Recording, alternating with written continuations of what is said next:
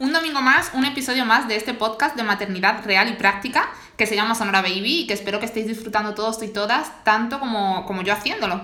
Solo os pido una cosita muy sencillo, muy sencillo, que lo compartáis en redes sociales y entre conocidos todo lo que podáis, porque es el único favor que necesito que me hagáis para que, bueno, para que pueda continuar haciendo entrevistas y charlando mm, tanto con expertos como con mamis muy reales como la que hoy me acompaña.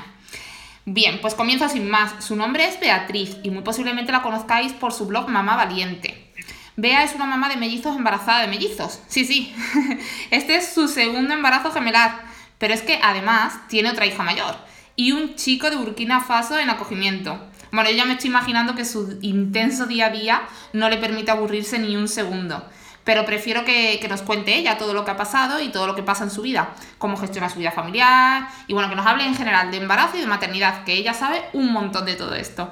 Bea, muy bienvenida y muchísimas gracias por estar conmigo hoy. Muchas gracias, Lisa. Para mí es un placer estar en este podcast. bueno, cuéntame un poquito quién eres y cómo te definirías, así en poquitas frases. Pues mira, te cuento así por encima. Mm, soy andaluza, tengo 33 años, como dices tú, estoy esperando mi cuarto y quinto hijo, que ya va a ser en breve, y en la actualidad trabajo como consultora de crianza intensa. Estoy especializada en niños con altas capacidades, alta demanda y alta sensibilidad, es decir, todos los niños que son más para todo. Y te podría decir también que llevo una vida sencilla porque ponemos en práctica el minimalismo, que trabajo desde casa, y en suma porque soy una mujer feliz, que es una cosa que se dice poco cuando te piden que te describa. Eso es, creo que lo más importante de todo lo que, de casi todo lo que has dicho, ¿eh? Muy bien. Bueno, mm, y cómo, eh, a ver, esto no lo tenía preparado, pero a mí me, me interesa mucho eh, cómo consigues ser feliz. ¿Qué crees que es el secreto que tú tienes para ser feliz? Pues mira, hace mucho tiempo que entre mi marido y yo eh, dejamos como muy tácita la idea de que la felicidad es una decisión. No es algo que te caiga o no te caiga como se habla de la suerte, ¿no? Tú eres muy consciente de que puedes caminar hacia la felicidad o quedarte anclado en los malos pensamientos, las rumiaciones y demás, ¿no? Eh, así que trabajamos en no tener una expectativa infundada de lo que puede pasar y más bien aceptar lo que es. Lo que es está bien. O sea, adaptarte, ¿no? Adaptaros a lo que viene y, tomarlo de la mejor manera posible, ¿no? Sí, porque además yo creo que la vida nos ha enseñado que no podemos planear prácticamente nada. Puedes tener unos planes a corto plazo, pero, pero luego, bueno, eh, tú misma lo habrás experimentado. Es que en el momento en que, por ejemplo, te dicen, pues son dos bebés en vez de uno, de repente todos tus planes se descalabran, ¿no? Porque es como, ah, pero yo pensaba tener un bebé, pero ya. Entonces es una muestra pequeña de cómo la vida cambia de golpe. Totalmente, sí, sí, sí. En cuanto eres madre, te das cuenta de que tienes que aprender a, a convivir con la improvisación un poco, ¿verdad? Y no planear tanto y, aceptar lo que tú dices, aceptar las cosas como vienen y tomártelas muy bien porque todo tiene su lado positivo, ¿verdad? Exactamente. Es, la visión que tú tengas de las cosas, ¿no? La aceptación y el no resistirse a la vida que es, porque muchas de las veces lo que nos ocurre es que no estamos resistiendo todo el rato. Porque yo tengo una idea de cómo tienen que ser las cosas y así no son. Bueno, deja de resistirte, flota un poco y a ver a dónde te lleva esto. Entonces, ¿tú crees que nuestro destino está marcado? Bueno, no tanto como eso. Yo sí soy muy providencialista, ¿eh? yo creo que, hay como una providencia ahí, pero eh, tenemos una total influencia en lo que hacemos, dónde vamos, con quién estamos. Nosotros elegimos, pero, pero somos muy, generalmente somos muy de rechazar lo que no nos cuadra a la primera. Y a lo mejor eso que no cuadra trae unos beneficios ocultos que ahora no puedes ver y que a la larga cambian tu vida para bien. Genial. Bueno, voy a pasar a preguntarte ya directamente porque, claro, eh, mm, llama mucho la atención que tienes mellizos y, y, ahora vas a tener otro. Entonces, bueno, vamos a comenzar por el principio. Tenías una hija cuando quedaste embarazada de tus primeros mellizos. ¿Qué diferencia hay entre un embarazo simple de un solo bebé y uno gemelar? Pues mira, que todo es más todo empezando por los síntomas. Yo me di cuenta que estaba embarazada como a los dos o tres días de la concepción. Porque era una cosa de repente, tenía náuseas y ahora ya no quería ni ver el chocolate. Y, todos los, síntomas típicos del embarazo que salen en las típicas listas de internet estaban ya como en la primera semana. Y, y esa sensación que dice estoy embarazada y lo sé semanas antes de hacerme la prueba porque tiene un nivel hormonal tan alto que, que se nota, no es muy evidente. Luego que, claro, todo es más, también el movimiento de ellos es más, ¿no? La barriga, incluso las visitas al hospital, que son dobles porque pasa a convertirse en un embarazo de riesgo, cosa que era nueva para mí, ¿no? El tema de decir, ¿qué, riesgo eh, se presenta ahora, ¿no? Siendo dos, hay un poco de, de miedo impuesto, creo, en, en, en hospitales y demás, a veces está justificado, y otras veces, bueno, eh, la naturaleza tiene los cursos que tiene, ¿no? No hay, no hay más riesgo que, que el embarazo de uno. Que el tamaño de la barriga asusta mucho, tanto a ti como un poco a, los que te ven, ¿no? y, y, luego que hasta los comentarios son en doble, tanto los comentarios positivos como los negativos. ¿Sabes? hay que esto lo habrás experimentado también. Estos positivos en los que, ¡ay, qué bien, qué fuerte eres, que vas a tener dos, lo que estás aguantando! Y los negativos de hay que ver, cómo has metido en esto, como si fuera una cosa que tú has elegido, ¿sabes? Sí, sí, sí. sí. Y, bueno, hay gente que tiene opiniones para todo, sobre todo las opiniones que no se piden son las más desafortunadas. Totalmente. Y, casi que te hace un máster en comentarios, ¿no? Cuando sales a la calle y eh, pero son tuyos, pero hmm. eh, ¿cómo, ¿cómo, puedes con los dos? Y bueno, tú sabes. Sí, sí, sí. sí. Y, y, tú en esos casos, cuando te hacían comentarios desafortunados, o te hacen, no lo sé, eh, ¿qué, ¿cuál es tu actitud? Porque, por ejemplo, yo te digo, la mía es eh, asentir con la cabeza, decir a todo que sí, luego yo por dentro me resbala y punto. Pero tú eres de estas combatientes que van em, diciendo, oye, pues no me digas esto, pues tal, o, o cómo, cómo te lo tomas tú, cómo lo afrontas, esos comentarios negativos. Pues mira, yo no soy de pelear, soy de hablar las cosas sin violencia y, bueno, y siempre hasta qué punto puede intervenir. ¿no? Hay personas a las que no conoces y no merece la pena extender más la conversación. Pues jiji, jaja y, pasamos a otra cosa. Y con las personas que conoces, pues puedes explicarle un poco más. Yo muchas veces que peco de, de, decir a todo que sí con tal de no, de no confrontarme con nadie, que no tiene por qué llegar a la confrontación, pero tú me entiendes que por no tener polémica siempre tiendo a decir a todo que sí, luego por dentro evidentemente hago siempre lo que, lo que quiero. Eh, bueno, y en cuanto a los partos, según me has comentado, no guardas recuerdos maravillosos de tus partos. A ver, ¿qué, qué pasó en tus partos? Ay, pues mira, que, que no fueron partos, que fueron dos cesáreas y han sido partos muy medicalizados cuando yo tenía ese sueño de parir sin epidural, no de forma natural y tal, y, y, no, nunca se ha llevado a cabo y creo que esta vez pues tampoco va a ser. El, el primer parto, mmm, eh, llegué, tenía una visita médica, tenía un control de monitores y mmm, la bolsa estaba un poco rota y aunque de agua estaba bien, pues tenía como pérdida. Y me dijeron, bueno, eres sospechosa de bolsa rota, vamos a hacer una exploración. Yo estaba de parto en agosto en Jaén, eh, había muy poco personal y mucha gente de práctica. Y un chico de práctica me hizo una exploración terrible que resultó en un sangrado bestial y, entonces, claro, pues dijeron, bueno, pues como ya hay tanta sangre que no sabemos, eh, vamos a inducirte el parto porque, claro, tiene un riesgo de, de infección. Y empieza un parto inducido cuando yo no estoy de parto ni, ni, por asomo, no había tenido ni una sola contracción. Empezó un parto con prostaglandina, con oxitocina, 36 horas allí intentando y aquello a unos niveles ya exorbitados, que además entraba la enfermera y decía, pero ¿quién te ha puesto la máquina de oxitocina tan alta? Si esto es que no puede ser. Y ya llegó un punto en que, aunque había dilatado, yo estaba tan agotada de no dormir que dijeron, mira, es que no va a poder pujar ni nada, así que vamos a pasar a cesárea y ya está. Y la verdad que, que asentí, porque me sobrepasó. Emocionalmente no supe, mm, pues lo que hablamos, ¿no? No es lo que te espera, no estás preparada para eso en absoluto y, y, no sabes no sabe reaccionar, ¿no? Luego a, todo lo pasado yo pienso y digo, madre mía, la de cosas que tenía que haber dicho yo, porque en ese parto me rompieron la bolsa sin permiso, además luego eh, eh, mucho trato como infantil, ¿sabes? Diciéndome, eh, uy, se ha orinado cuando me rompen la bolsa. Digo, mira, no soy imbécil. ¿Sabes? Que yo fui una tromba de agua que, que, se escapaba por la cama y una cosa muy exagerada.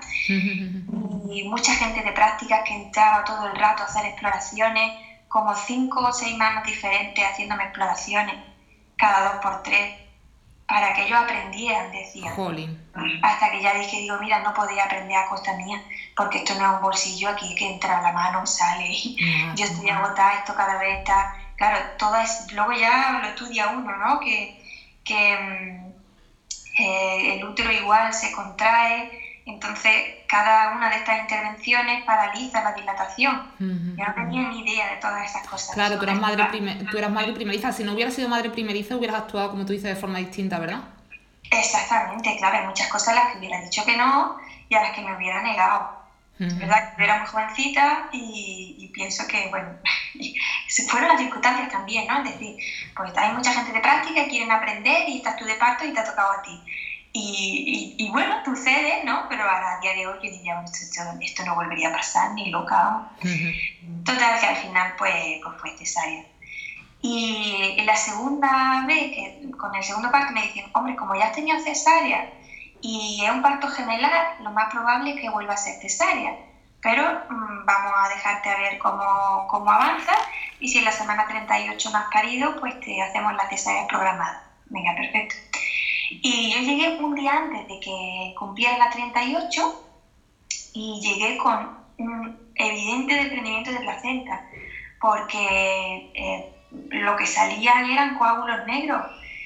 Y entonces, bueno, bueno, pues ya había leído un poco más, ¿no? ya estaba como más preparada a todas las posibilidades. Y decía, esto no va bien, las contracciones eran fortísimas, muy desagradables. Eh, cuando yo me presento allí me dicen que no, que eso es normal, Dice, está sangrando como una regla normal.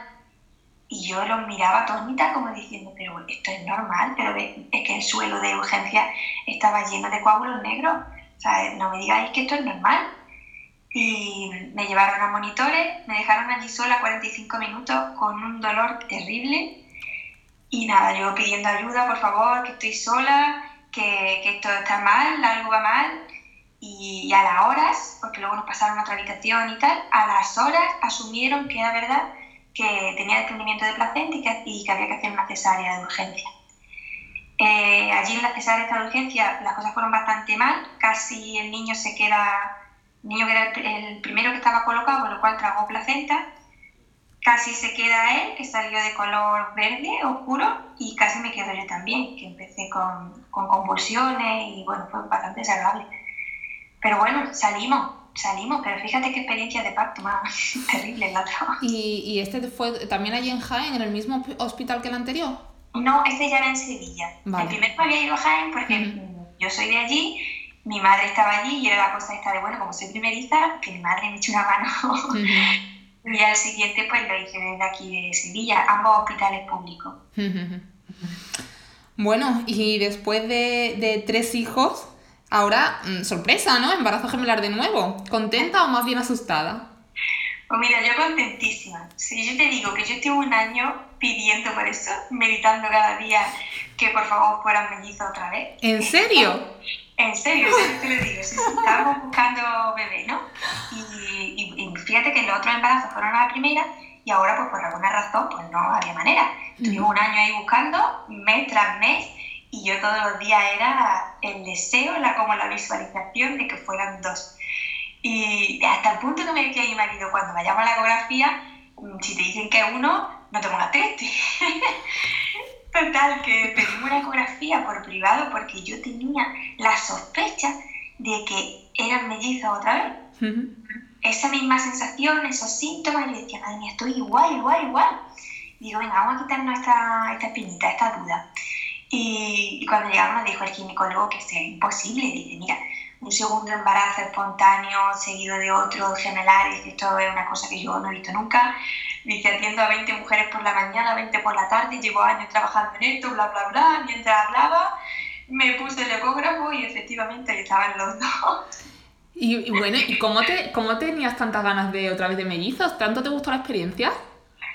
La verdad que sí, fue una experiencia muy bonita. A nivel familiar mm, fue como todo lo grande, hemos aprendido muchísimo. Es verdad que, que fue desbordante, sobre todo los tres primeros meses que fueron agotadores, pero, pero la experiencia es tan bonita, la comunicación que hay entre los hermanos, cómo cambió nuestra familia. No sé, me, ya, ya, era como, bueno, pues si viene uno, pues ya está, no pasa nada, ¿no? Pero, lo, que, lo que deseábamos era que fueran dos otra. Y además, eh, tú has, eh, has, estado dando el pecho, ¿no? A, a, tus tres hijos anteriores les has dado el pecho, ¿es cierto? ¿O, estoy equivocada? Sí, sí, correcto. Eh, o sea, que con lo cual, más agotador todavía, ¿no? Claro, sí. Fíjate que por eso los tres primeros meses de la estancia en tándem a los dos, era, madre mía, yo los levantaba si uno por la noche quería comer, levantaba al otro, porque yo no puedo estar toda la noche en pie, entonces te voy a obligar a comer ahora, que es cuando quiere comer tu hermano. Yo lo hacía igual, ¿eh? Yo lo hacía igual. claro. Mm. Y, y eso sí fue más agotador. Ellos han estado hasta los cuatro años tomando pecho, que fue ya cuando ya me enteré que estaba embarazada y que me dolía el pecho. Eh, entonces ya pues cortamos, ya eran ellos más conscientes y, y no pasó nada. Pero no aguantado mucho, pese a que en el hospital me encontré todo lo contrario. Cuando yo di, bueno, pues tenemos, tengo la cesárea, ¿no? Me dan a los niños, entro una enfermera y ve que estoy con el cojín de la estancia dándole el pecho a, a los bebés. Y me dice, ¿qué hace? Digo, pues darle el pecho. Dice, anda mujer, si con todo eso es imposible. Hay que ver. Y esto desde el hospital, una enfermera, ¿eh? Digo, mujer, imposible, pues ya lo veremos, ¿no? Yo lo voy a intentar tú déjame a mí que yo, bueno, bueno, tú intenta lo que quieras, pero que eso es muy difícil. Y la mujer se fue tan tranquila, digo, bueno, pues ya está. y yo insistí, insistí, nada, no hubo ningún problema, la verdad. Así que además, tú lo sabes, como eh, cuando no tira uno, tira otro, la producción de leche va creciendo y no, no hay mayor problema que porque sean, no, que sean dos. Sí, pero sí que es cierto que, por ejemplo, bueno, yo espero que esto hace cuatro años, ¿no? Tus hijos tienen cuatro años, entonces yo espero que esto haya cambiado en todos los hospitales de España, ya sí que se, se apoye a la lactancia, incluso de gemelos. Pero eh, yo, por ejemplo, en mi caso, a, mí me ayudó mucho que las enfermeras y, bueno, y el pediatra y todo me, me ayudaran y me, como que me empoderaran a que sí que les... Yo no tenía súper claro que les iba a dar el pecho igualmente, o sea, yo hubiera sido como tú y, y hubiera luchado contra todas las opiniones por darles el pecho. Pero sí que es verdad que es una ayuda muy grande que los especialistas estén al lado tuya, apoyándote. Entonces, te admiro en, que, en tu determinación, en que lo hayas conseguido sin ese apoyo.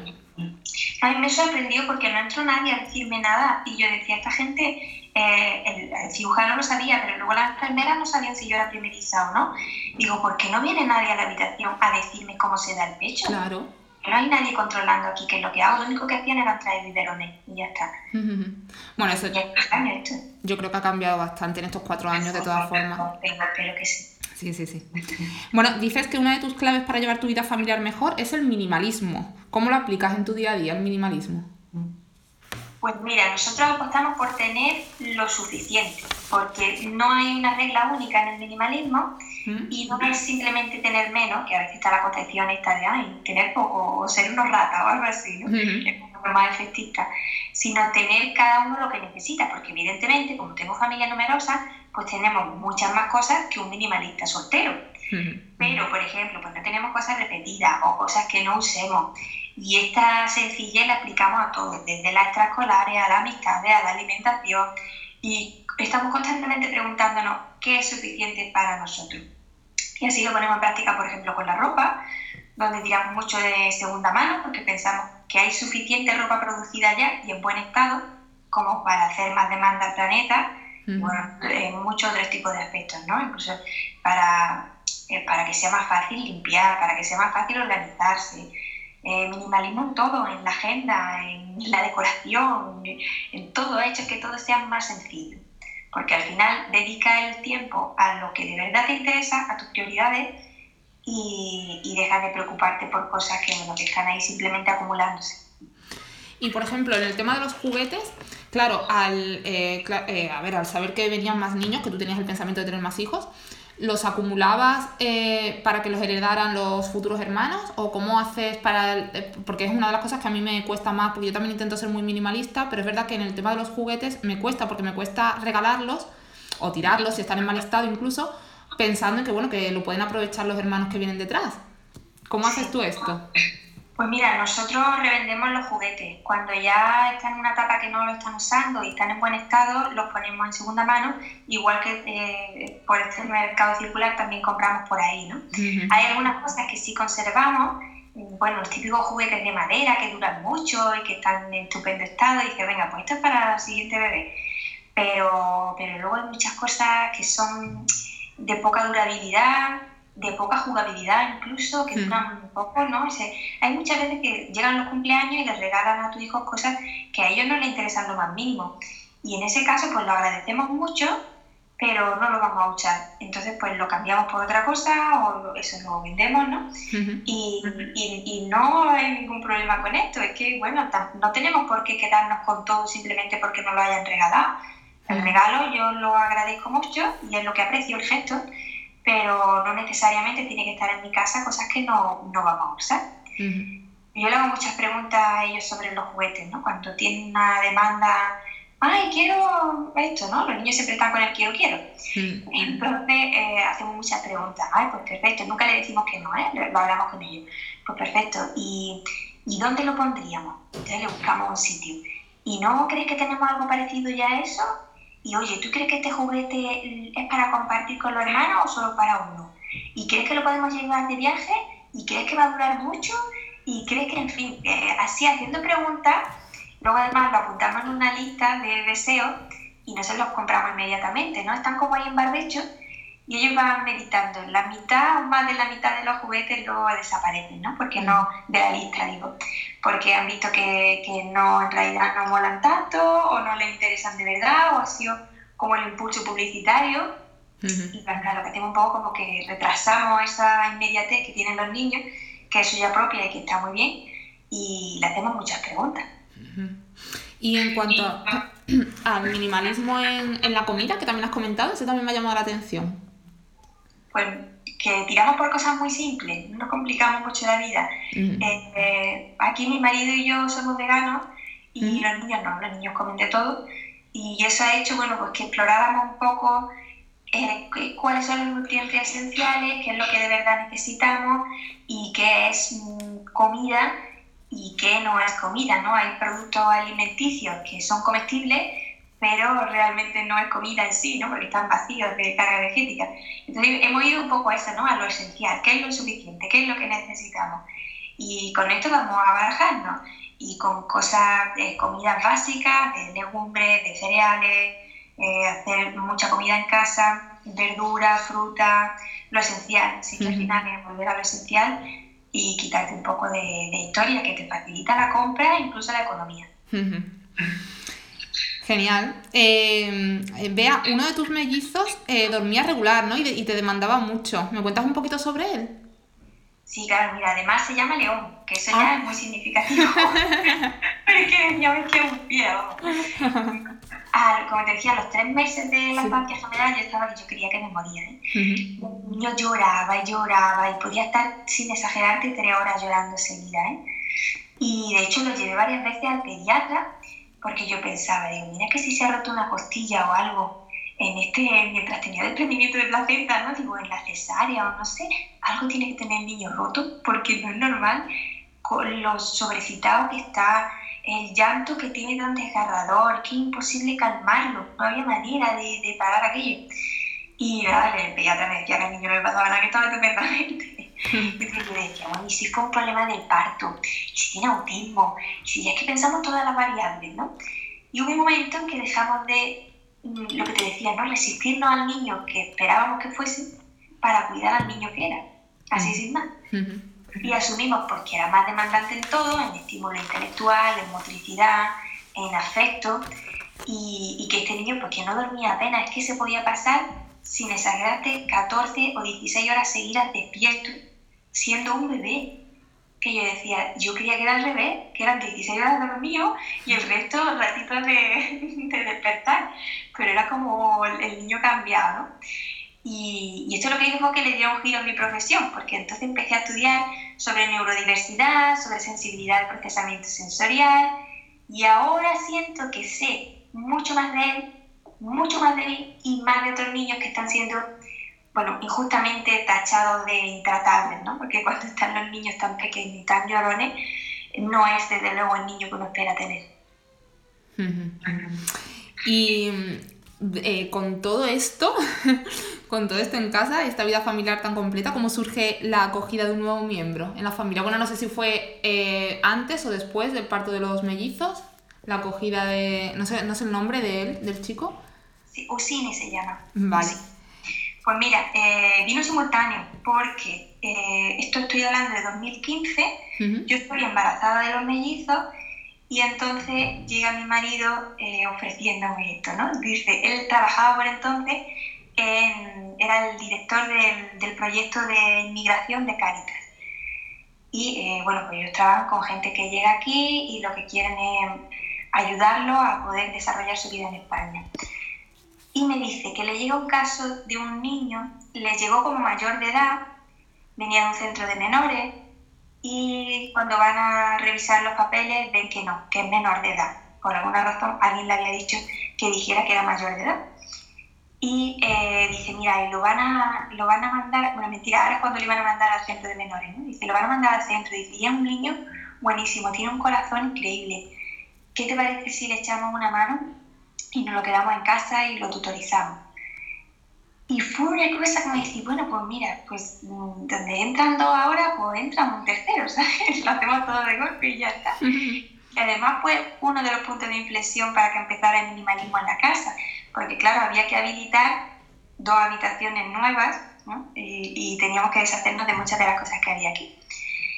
Y, nada, ahí empezó el proceso que fue, que fue bastante difícil al principio, la verdad. No sé si quieres que te cuente un poco sí, de... Te iba a preguntar precisamente por eso, que cómo fue el proceso de acogida, cómo, eh, cómo, cómo, fue todo, incluso para la familia, para tu hija mayor, todo. Claro, yo lo primero que quería era que viniera a casa y, y estuviera viéndose con mi hija mayor, que viera si aquello era posible o no.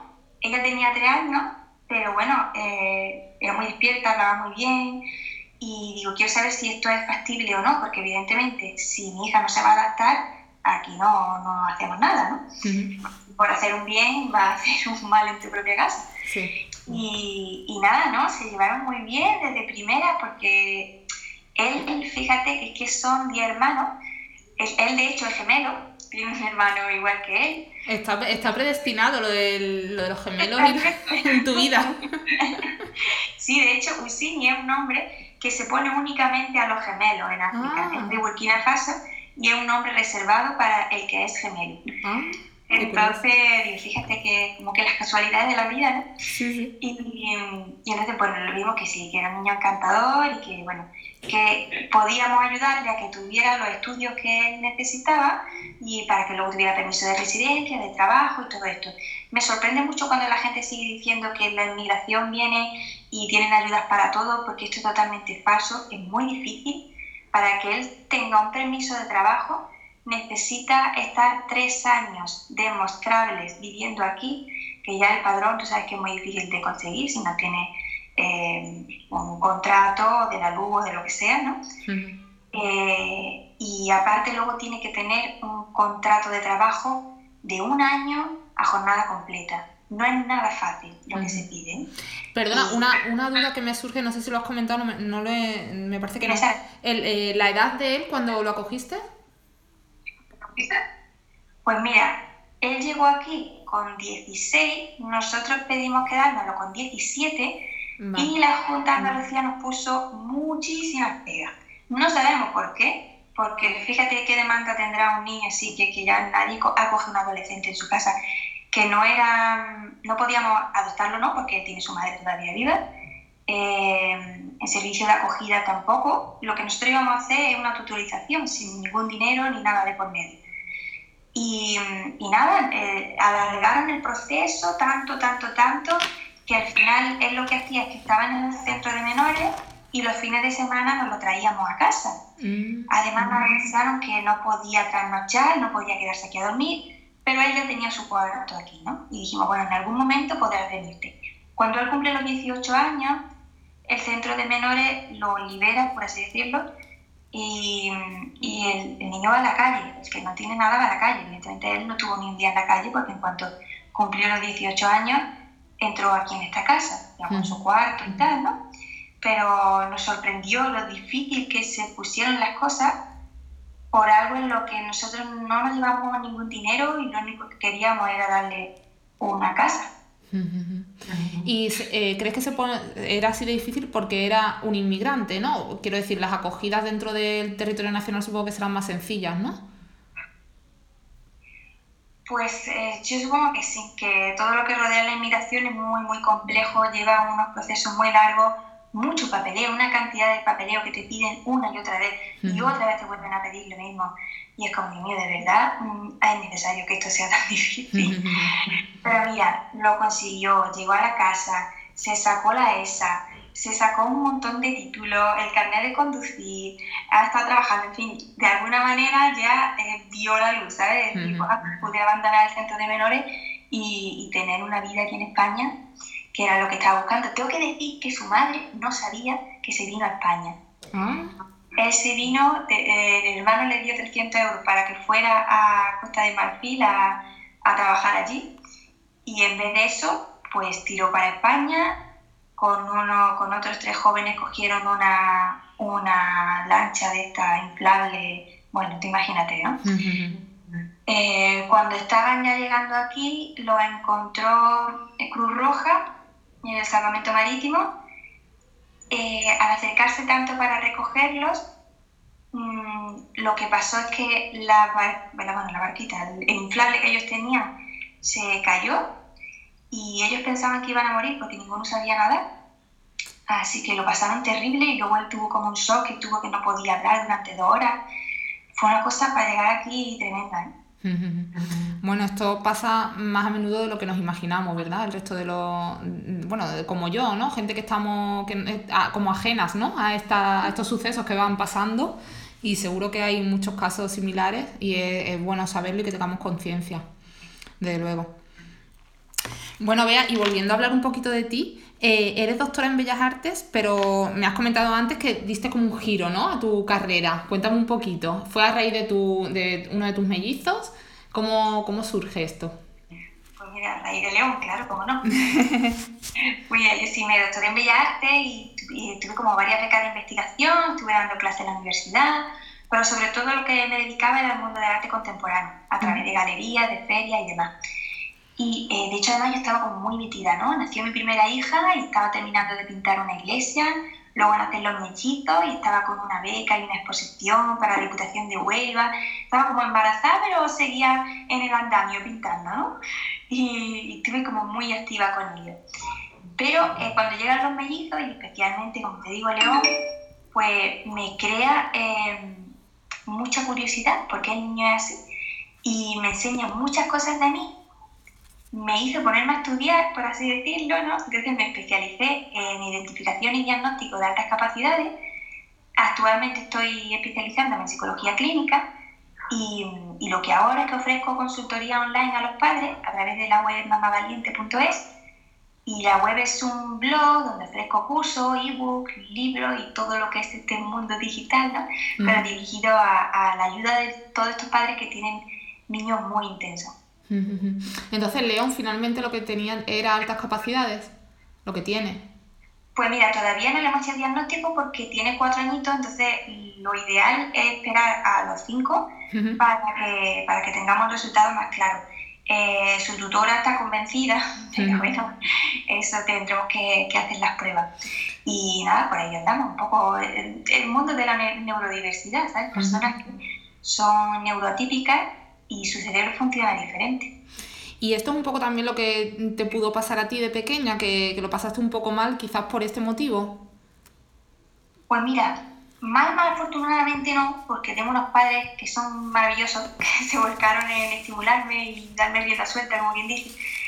Y, pero otra cosa es que en el colegio, sí, en el colegio era un sonero, sonero aburrimiento, y en concreto un año que me lo pasé llorando día tras día, que no quería ir al colegio, yo decía que me dolía la barriga, me hicieron todo tipo de pruebas médicas y no salía nada, hasta llegar a la conclusión ya que, pues, que se trataba de altas capacidades. Y que es muy típico las somatizaciones, ¿no? En estos casos que uno está tan, tan angustiado, tan aburrido, que al final somatiza y, aparecen estos dolores fantasmas que no son, no son reales, pero sí lo son. Duelen realmente, pero no, no se encuentra causa médica. Otra cosa muy típica, por ejemplo, son las disincronías, que es el desarrollo desigual de las distintas partes del cerebro. Entonces tú vas como a dos velocidades, ¿no? Yo ya leía cuando entré al colegio y luego tú sabes que la educación está estructurada para agruparnos por grupos de edad, cosa que no siempre es la mejor solución para todos. Esto, bueno, esto se lleva viendo ya desde el año 60 y este confinamiento yo creo que lo está poniendo más de cara porque los niños que más están disfrutando de no ir al colegio son precisamente aquellos que no estaban viendo un nivel de reto adecuado en el colegio, ¿no? Y en su casa pues pueden volcarse en su interés, llevar su propio ritmo y tal. El, el, ver cómo mi hijo reaccionaba ante ciertas cosas pues, me devolvió una mirada de, oye, eh, ¿qué pasó contigo cuando eras pequeña? ¿Qué, ¿Cuál era todas esas cosas que te pasaban, de dónde venían? y un poco aquí nace toda mi especialización en esto. ¿Y contenta de haber dado este vuelco a tu carrera, de haberte, este, haberte reinventado así? Contentísima, contentísima. Sí, sí, porque, porque lo disfruto mucho. Está uno eh, en pleno campo, ¿no? Hablando con las madres, compartiendo cosas, aprendiendo todo el rato, porque esto es algo muy nuevo que tiene publicaciones diarias y yo se lo agradezco un montón, estás todo el día ahí en activo. Desde luego esto da para otro, para otro episodio del podcast, todo el tema eh, del cerebro de, del niño, bueno, de, de la, ¿cómo, eh, perdóname, neurodiversidad, ¿no? Que no me sale la palabra. Sí, sí, correcto. y otro aspecto eh, que creo que también tienes presente en tu vida es la espiritualidad. ¿Te ha ayudado la espiritualidad en la crianza de tus hijos, en, cómo llevaste tú las altas capacidades, cómo en todas estas cosas? ¿Te ha ayudado el ser una persona espiritual? Yo diría que sin duda, porque, bueno, a, calmar mi cabeza sobre todo. Tienes la sensación de que tienes una radio encendida todo el rato y todo el rato tu cabeza está opinando sobre todo, acumulando listas de tareas, relacionando cosas, y llega un momento en que esto tengo que parar, o sea, tengo que parar este flujo ya, porque lo que necesito en mi vida es silencio. Y ya aquí espiritualidad, yo se lo digo mucho a la gente, me da igual que me hablen de religión, que me hablen de meditación, no me importa, porque al final es silencio, ¿sabes? Al final es decir, eh, hasta aquí no, no, no puedo escucharme todo el rato. A veces tengo que, que, que limitarme a estar en la situación y ya está. A vivir el presente, ¿no? Y, y, por ejemplo, en la meditación, ¿cómo, ¿qué práctica de meditación haces tú? Pues mira, durante mucho tiempo estaba yo investigando el tema de la respiración, el tema de las posturas, como que había una sola manera de hacerlo perfecto, ¿no? Y luego te das cuenta que no, que no hay una sola manera, que, que al final, desde la cosa más tonta o en el momento más imprevisto, puede calmar la cabeza y que, que, no se trata tanto de una forma de hacerlo. Eh, yo sí que me apoyo en, en, la religión en mi caso, pero tampoco yo no hago oraciones ni nada. Es más una comunicación, no sé, es, es, parar y decir, bueno, voy a escuchar qué tienes que contarme, en vez de estar hablando yo todo el rato, ¿no? Que es lo que hace mi cabeza. Y entonces, eh, por ejemplo, por ir al, al, a la práctica práctica, ¿no? Para si alguna mami también o mujer en general eh, quiere copiarte el ejemplo para calmar su cabeza, pues te coges un ratito para ti sola, por las noches, antes de dormir o por las mañanas, o cómo, en la práctica, ¿cómo lo haces? Pues mira, siempre lo he hecho antes de despertar a los niños. Y me levantaba muy temprano, a las cinco y media, a las seis de la mañana, y entonces tenía un buen rato para estar yo sola. Pero ahora con el embarazo es que no me, no me llega la vida, no puedo madrugar tanto. Entonces, no, ahora lo estoy haciendo en otro ratito, ¿no? A media mañana, así, cuando vea que tengo un, un rato que estoy yo sola.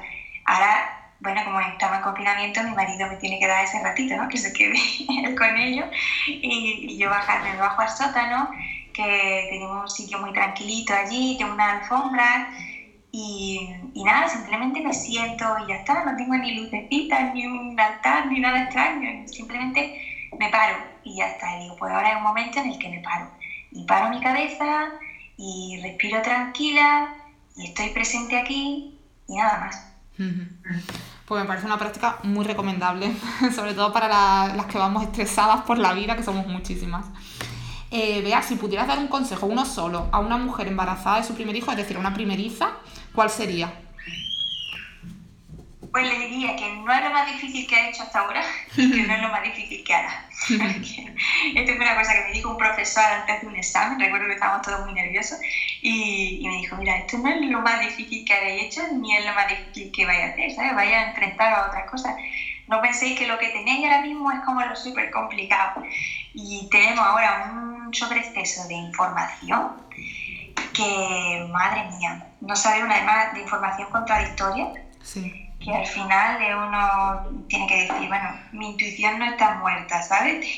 Yo soy madre porque, porque es posible, esto va a ser una realidad posible.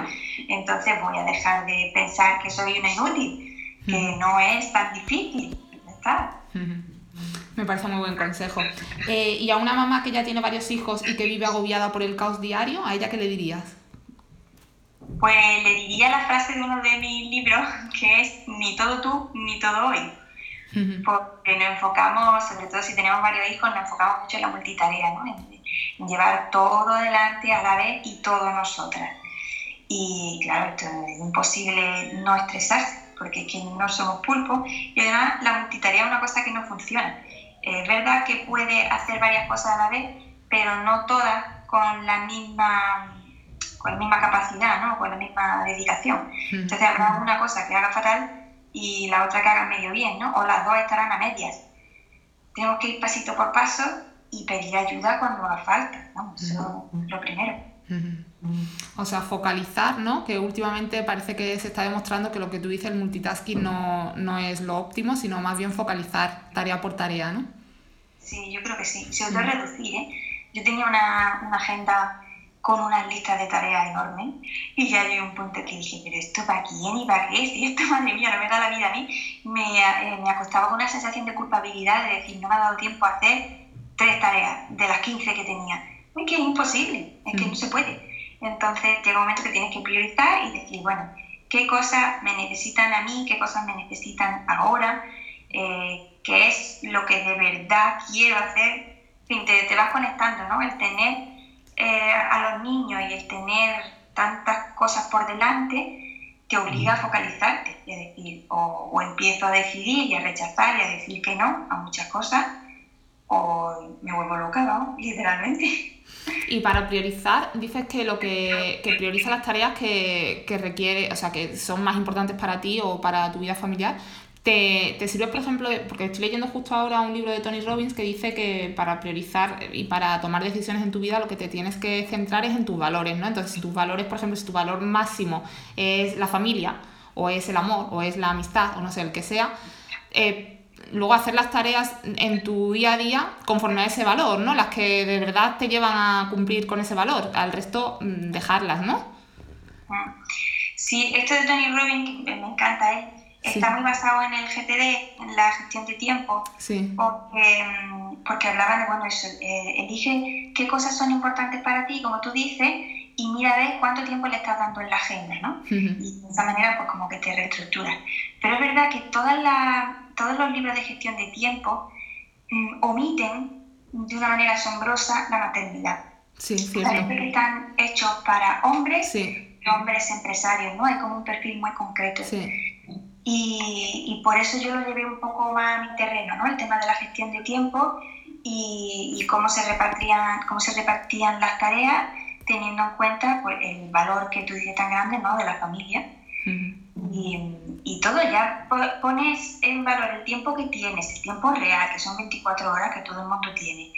Eh, las habilidades que tienes tú y las que no, porque hay cosas en las que tienes que delegar, hay cosas que a ti no se te dan bien y punto, o cosas que puede hacer otro por ti y, fantástico, oye, que, que, al final tenemos que volver a esto de la tribu, ¿no? Que alguien pueda echarte una mano en la medida en, que, la que sea posible.